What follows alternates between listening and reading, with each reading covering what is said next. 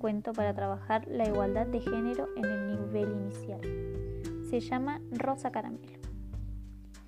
Había una vez en el país de los elefantes una manada en la que los elefantas eran suaves como el terciopelo, tenían los ojos grandes y brillantes y la piel de color de rosa caramelo. Todo esto se debía a que desde el día de su nacimiento las elefantas solo comían anémonas y poenias. Y no era que les gustaran estas flores, las anémonas y las poenias tenían un sabor malísimo, pero eso sí, dan una piel suave y rosada y unos ojos grandes y brillantes. Las anémonas y las poenias crecían en un jardín vallado. Las elefantas vivían allí y se pasaban el día jugando entre ellas y comiendo flores. Pequeñas, decía sus padres, tienen que comer todas las poenias y no dejar ni una sola anémona o no se harán tan suaves como sus mamás, ni tendrán ojos grandes y brillantes. Y cuando sean mayores, ningún guapo elefante querrá casarse con ustedes.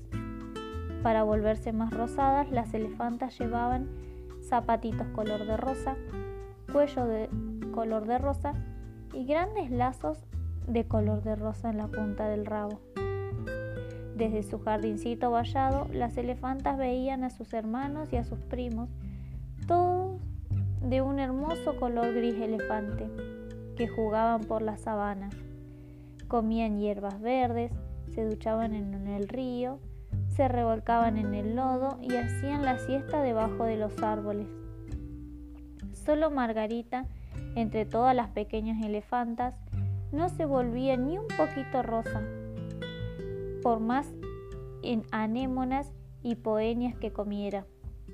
Esto ponía muy triste a su mamá elefanta y hacía enfadar a su papá elefante.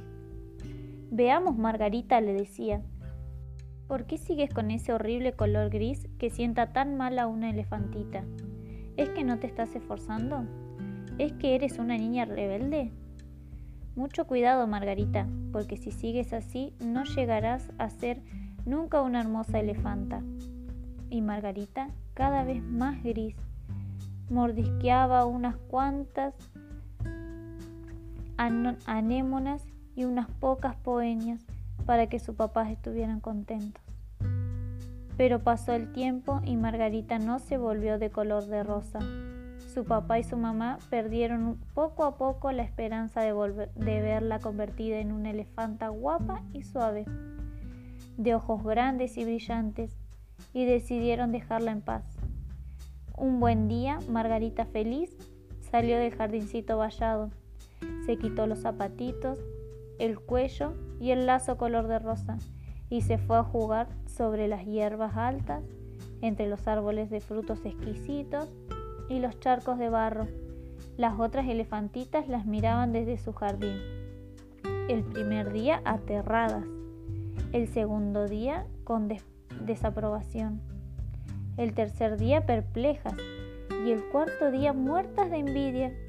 Al quinto día las elefantitas más valientes empezaron a salir una tras otra del vallado y los zapatitos, los cuellos y los bonitos lazos rosas quedaron entre las poenias y las anémonas. Después de haber jugado en las hierbas, de haber probado los riquísimos frutos y haber, comido a la sombra de los grandes árboles, ni una sola elefanta quiso volver nunca jamás a llevar zapatitos, ni comer poenias o anémonas, ni a vivir dentro de un jardín vallado. Y desde entonces es muy difícil saber, viendo jugar a los pequeños elefantitos, de la manada cuáles son elefantes y cuáles son elefantas. Se parecen tanto. Este fue un cuento de Adela Turín. Espero que les haya gustado. Mi nombre es Acuña Giselle.